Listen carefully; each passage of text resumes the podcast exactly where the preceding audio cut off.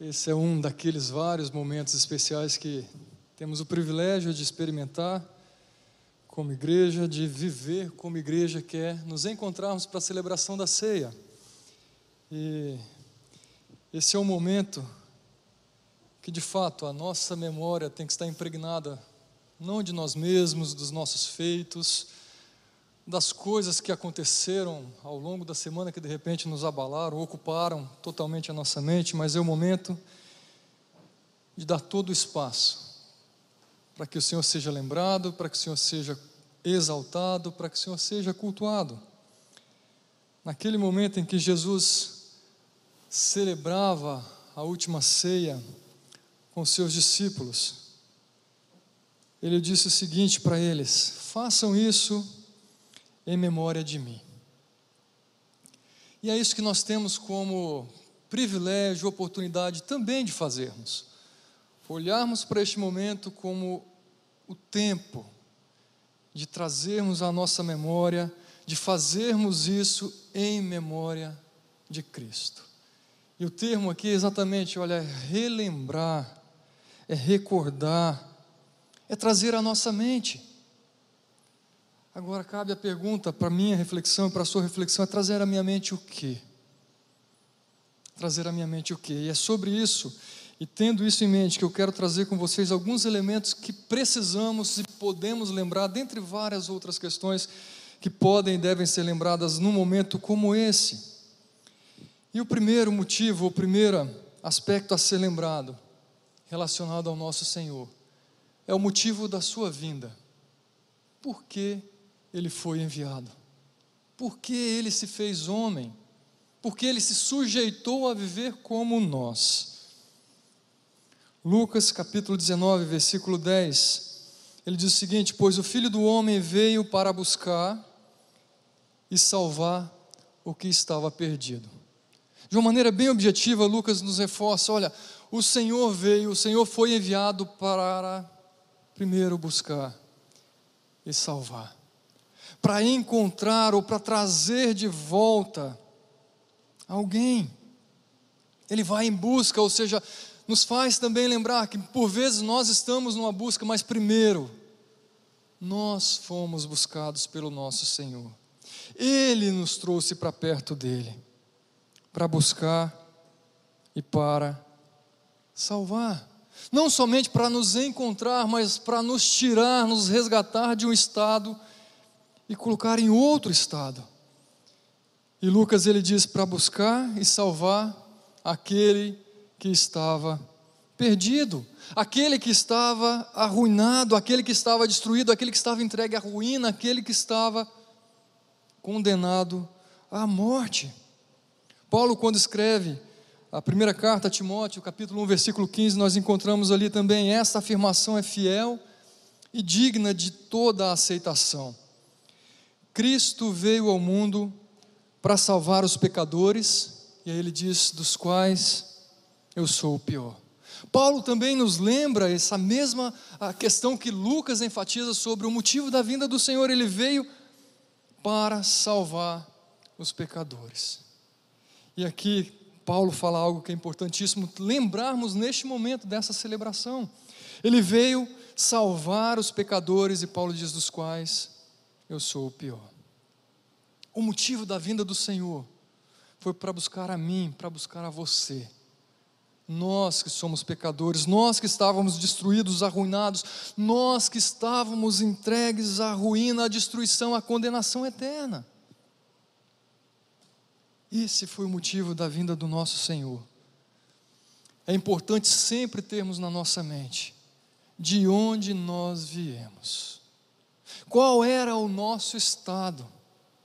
Independente de com que idade eu me converti, independente de quão afundado eu estava na prática do pecado, independente de quão corrupto eu era, de quão impuro eu era, é eu ter essa plena consciência de que o Senhor fala: eu estava condenado, eu sou pecador, eu estava distante de Cristo, eu estava arruinado, e foi por mim que o Senhor veio. lembrai de mim, traga à sua mente, recordem-se, recorde-se do motivo pelo qual o Senhor veio. Por mim e por você, e como Paulo afirma, dos quais, ou dentre esses pecadores, eu sou o pior. Que o Senhor nos livre de nos justificarmos a nós mesmos, de olharmos para nós com um olhar de talvez reconhecimento de algo bom em nós. Sou grato que o Senhor morreu por mim, mas eu não precisava tanto. Escute, você estava tão separado quanto qualquer outro homem e mulher que são pecadores, que todos nós, crescendo na igreja ou não, lembre-se, o Senhor veio para buscar e salvar a você e a mim. Esse é o primeiro aspecto que eu quero trazer à nossa memória, que eu quero recordar com você e lembrar-me do Senhor com você. Ele veio com um propósito: buscar e salvar a mim. Mas esse momento também é o momento de trazermos à nossa memória e trazermos à nossa lembrança o seu amor. A sua missão, seu propósito, mas o seu amor e o texto tão conhecido de João 3,16, que por vezes a gente recita e ele já não faz tanto sentido na nossa mente, no nosso coração, nós precisamos lembrar: Deus amou o mundo de uma maneira tão intensa, tão forte, que Ele deu o seu Filho único, para que todo aquele que nele crê não pereça, mas tenha a vida eterna. Aqui nós encontramos o próprio Deus falando sobre o seu amor um amor que é intenso, um amor que é sacrificial, um amor que nós não vamos entender plenamente. Por mais que conheçamos alguns aspectos do amor, e se o conhecemos também é por causa dele, que nos amou primeiro.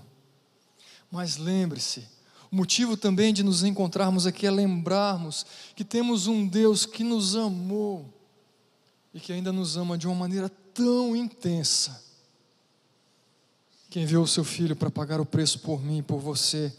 É um amor que também ele é incondicional. Lembra o que Paulo fala em Romanos, capítulo 5, versículo 8? Deus demonstra o seu amor por nós, sendo nós ainda pecadores, não encontrou em nós nenhum mérito, nada que pudesse ser dizer e falar: esse merece o meu amor, esse merece o meu sacrifício. Foi um amor incondicional. A palavra diz que ele nos amor. Não vamos entender, não vamos conseguir explicar, mas nós podemos nos alegrar, nós podemos agradecer, nós podemos desfrutar. Nós precisamos nos lembrar. E quantas e quantas vezes nós usamos esses versículos somente para falar o Evangelho para aqueles que não conhecem a Cristo quando nós precisamos ser lembrados diariamente o quanto Ele nos amou e o quanto Ele continua amando a mim e a você, apesar das minhas ações, apesar dos meus pensamentos, apesar das minhas falhas, o amor dele não muda. Não muda. Mas quando nós olhamos para 1 João 3,1, nós vamos perceber também que esse amor é um amor transformador. Observe Vejam como é grande o amor do, que o Pai nos concedeu, que fôssemos chamados filhos de Deus, o que de fato somos, por isso o mundo não nos conhece, porque não o conheceu. Precisamos nos lembrar e nos recordar neste momento que é esse amor que nos transforma. Ele nos transforma de inimigos a amigos nos transforma de mortos espiritualmente para vivos. É um amor que nos transforma em filhos amados, cuidados por esse nosso Deus. Mas neste encontro, além de lembrarmos, de trazermos à nossa memória o motivo da vinda de Cristo, de lembrarmos do seu amor, não podemos jamais nos esquecer de lembrarmos e recordarmos a sua morte. João 19, versículo 28 a 30 nos diz: Mais tarde, sabendo então que tudo estava concluído, para que a Escritura se cumprisse, Jesus disse: Tenho sede. E estava ali uma vasilha cheia de vinagre, e então embeberam uma esponja nela, Colocaram a esponja na ponta de um caniço de sopo e ergueram até os lábios de Jesus. E tendo-o provado, disse: Está consumado. E com isso curvou a cabeça e entregou o espírito. Um preço estava sendo pago. E era pago com a morte. A nossa culpa estava aqui sendo lançada sobre ele os nossos pecados sendo cravados na cruz naquele momento da sua morte. Lembre-se, Jesus veio com um propósito, nos amou intensamente e pagou o preço no meu lugar e no seu lugar. Está consumado, está pago. Não há outro que possa pagar, não há ninguém que possa pagar, não há algo que precisa ser pago ainda ou mais, o preço foi pago. Fomos libertos, a nossa dívida foi paga, aquela escrita de dívida foi rasgada, porque o preço foi pago. Pedro ele nos diz: aquele que não cometeu pecado algum, somente ele, o único que poderia, e nenhum engano foi encontrado em sua boca quando insultado ele não revidava.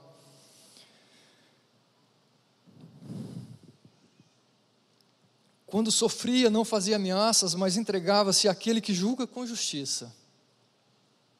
É lembrar-se da sua morte, mas somente num prego sendo cravado na sua mão. Mas são os aspectos e as implicações da sua morte. É o justo morrendo pelo injusto. É aquele que não procurou revidar não reclamou, não se queixou em momento algum. Por mim, por você. Indignos. É isso que nós precisamos lembrar neste momento. Alguém pagou o preço por mim, por você. E não foi qualquer um, foi esse homem, único Deus, sem pecado algum quando sofria, não fazia ameaças, mas entregava-se àquele que julga com justiça. Ele mesmo levou em seu corpo os nossos pecados sobre o madeiro, a fim de que morrêssemos para os pecados e vivêssemos para a justiça. E por suas feridas, vocês foram curados, eu e você fomos sarados, fomos libertos. É oportunidade de nos lembrarmos da humilhação de Cristo, é oportunidade de nos lembrarmos do sofrimento que era destinado a mim e a você.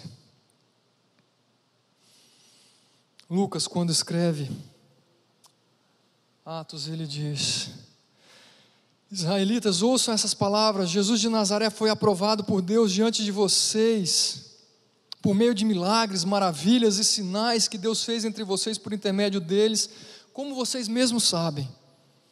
E este homem lhes foi entregue por propósito determinado e pré-conhecimento de Deus. E vocês, com a ajuda de homens perversos, o mataram pregando na cruz. É importante sermos lembrados também que Cristo não foi pego de surpresa em momento algum, não foi uma morte acidental, foi tudo plano do nosso Deus um projeto divino de resgate, de restauração, de expiação, que envolvia o nosso Deus e que graciosamente, amorosamente, eu e você estávamos sendo envolvidos como aqueles que seriam beneficiados. Desfrutaríamos desse bem maior, deste sacrifício. É lembrarmos-nos da morte mas Lucas ele continua nesse texto, no capítulo 2, versículo 24, ele ainda diz: Mas Deus o ressuscitou dos mortos, rompendo os laços da morte, porque era impossível que a morte o retivesse. Ao celebrarmos a ceia, além de lembrarmos da sua morte, é importante lembrarmos o que Lucas nos diz. Mas Deus o ressuscitou, rompendo os laços da morte, porque era impossível que a morte o retivesse. A morte foi vencida com a ressurreição do nosso Senhor. Lembre-se, ele não morreu e ficou ali naquele sepulcro, mas ele foi ressuscitado. Lucas 24 narra: amedrontadas as mulheres baixaram o rosto para o chão e os homens lhe disseram: Por que vocês estão procurando entre os mortos aquele que vive? Ele não está aqui, ele ressuscitou. Lembre-se do que ele lhes disse. Ou seja, o Senhor já havia anunciado quando estava com elas na Galileia ou com eles na Galileia, é necessário que o Filho do homem seja entregue nas mãos, nas mãos de homens pecadores, que seja crucificado, mas também que ressuscite ao terceiro dia, cumprindo o propósito do nosso Deus, cumprindo o plano salvador do nosso Deus. Paulo, quando escreve 1 Coríntios capítulo 15, ele vem desenvolvendo vários aspectos acerca da ressurreição do nosso Senhor, mostrando a sua importância para a nossa vida, para o Evangelho, para a nossa fé. Ele mostra as evidências da ressurreição do nosso Senhor.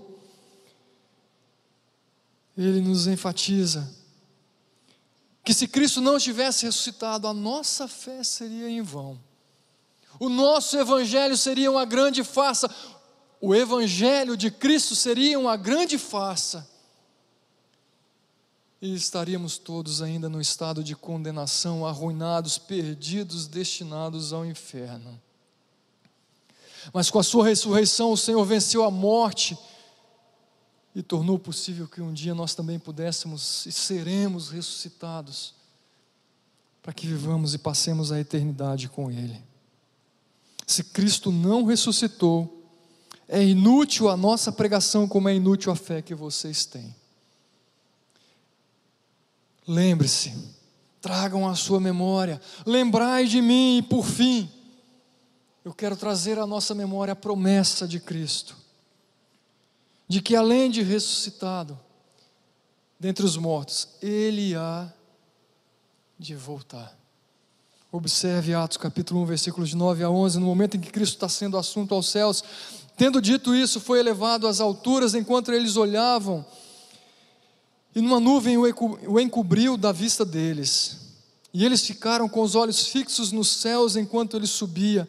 E de repente surgiram diante dele dois homens vestidos de branco que lhes disseram: Galileus, por que vocês estão olhando para o céu? Este mesmo Jesus que dentre vocês foi levado ao céu, voltará da mesma forma que o viram subir.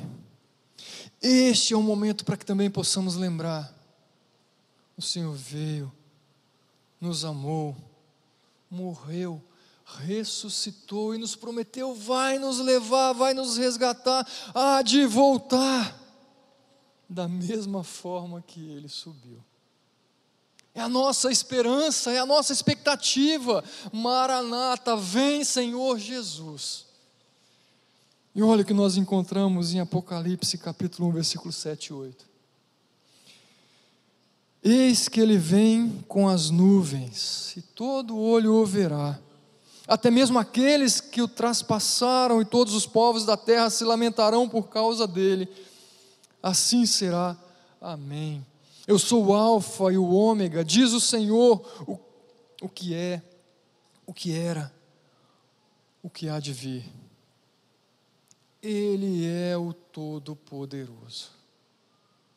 Que neste momento, ao celebrarmos a ceia, possamos lembrar-nos do Senhor, o motivo principal deste encontro.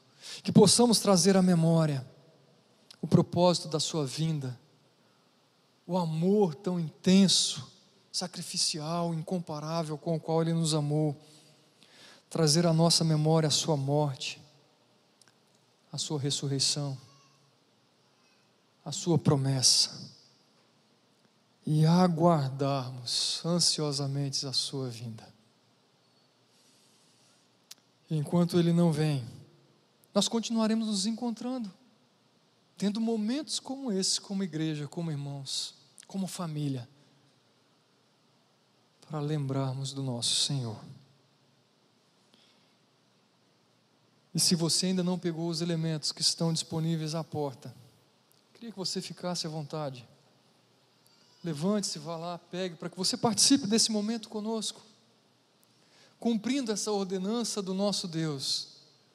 Lembrando que isso é um privilégio para todos aqueles que compreenderam quem é o nosso Deus, quem é o Senhor Jesus Cristo, a razão da sua vinda, o seu amor, o seu sacrifício, e assumiu com Ele esse compromisso, ou esse passo de fé, de confiar que Ele é o único suficiente Salvador das nossas vidas.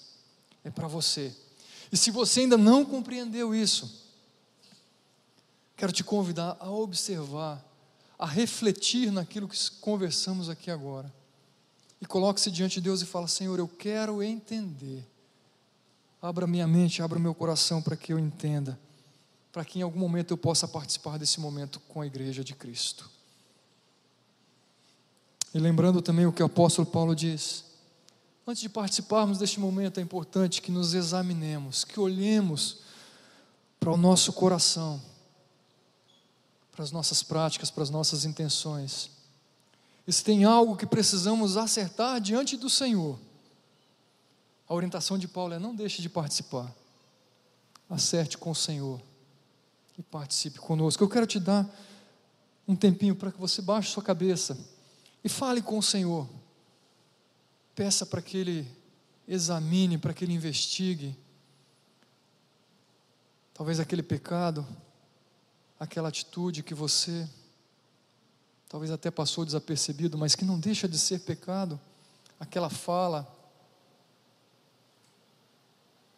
aquele pecado oculto que precisa ser tratado com Deus. Examine-se o homem a si mesmo para que então possa participar e celebrar a ceia do Senhor.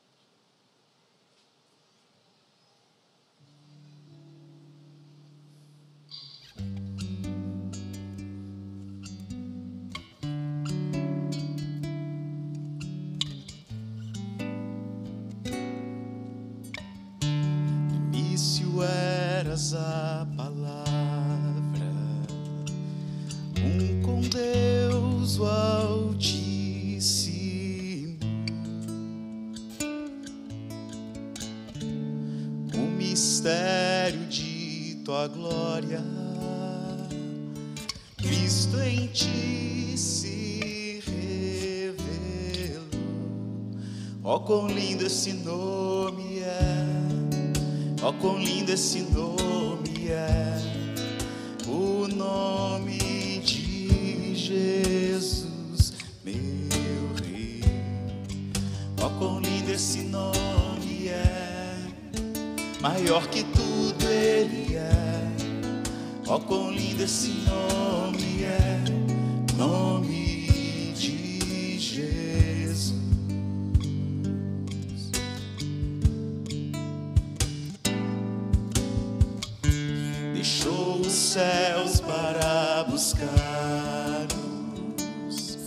veio para nos resgatar. O amor maior que o meu pecado, nada vai nos separar. Ó, oh, quão maravilhoso é Ó, oh, quão maravilhoso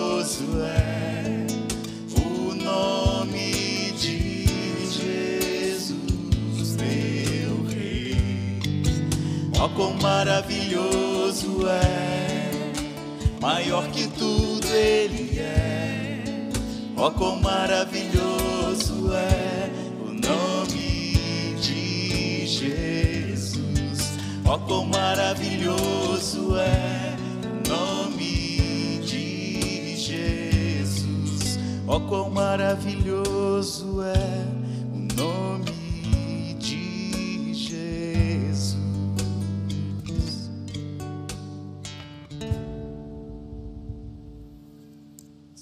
você que está com. Você que já está com os elementos em mãos, gostaria que você pegasse o pão.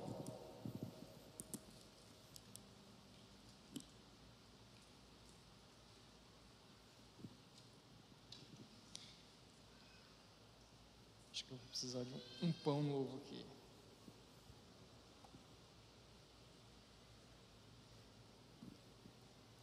Ok. Lembrando do que o próprio Senhor nos disse. Tomando o pão, ele deu graça, partiu o pão, entregou para os seus discípulos e disse: Esse é o meu corpo que é dado em favor de vocês. Façam isso em memória de mim. Que ao comer você possa lembrar-se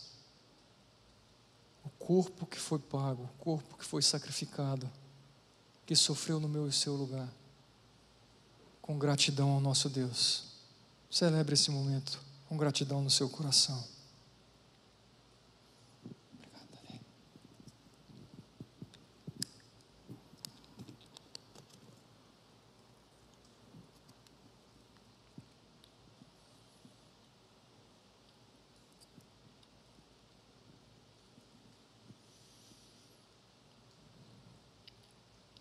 Santo Deus e eterno Pai, somos imensamente gratos a Deus pelo teu filho que foi enviado em meu lugar para pagar os meus pecados, para assumir as minhas dores, as minhas culpas. E podemos lembrar, ó Deus, do teu filho sofredor, perfeito, puro, justo sendo crucificado naquela cruz, como prova de amor. Muito obrigado a Deus. Em nome do teu filho que eu oro. Amém. Da mesma forma, depois ele tomou o cálice dizendo: Este cálice é a nova aliança no meu sangue, derramado em favor de você. Da mesma maneira, lembre-se, não foi um sangue qualquer, mas foi o sangue imaculado, puro, do nosso Senhor derramado em meu e em seu favor. Que possamos tomar em memória do nosso Deus em gratidão.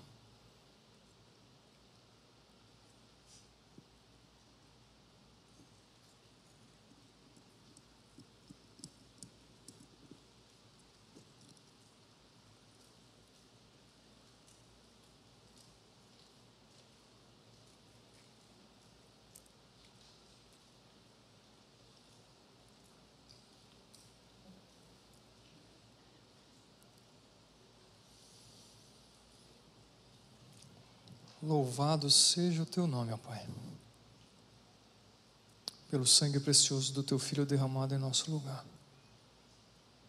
Que o Senhor seja sempre louvado, honrado, reconhecido, exaltado em nosso meio, enquanto estivermos aqui, até que o Senhor venha ou nos leve para nos encontrarmos com o Senhor. Em nome do teu Filho que oramos, ó Deus. Amém.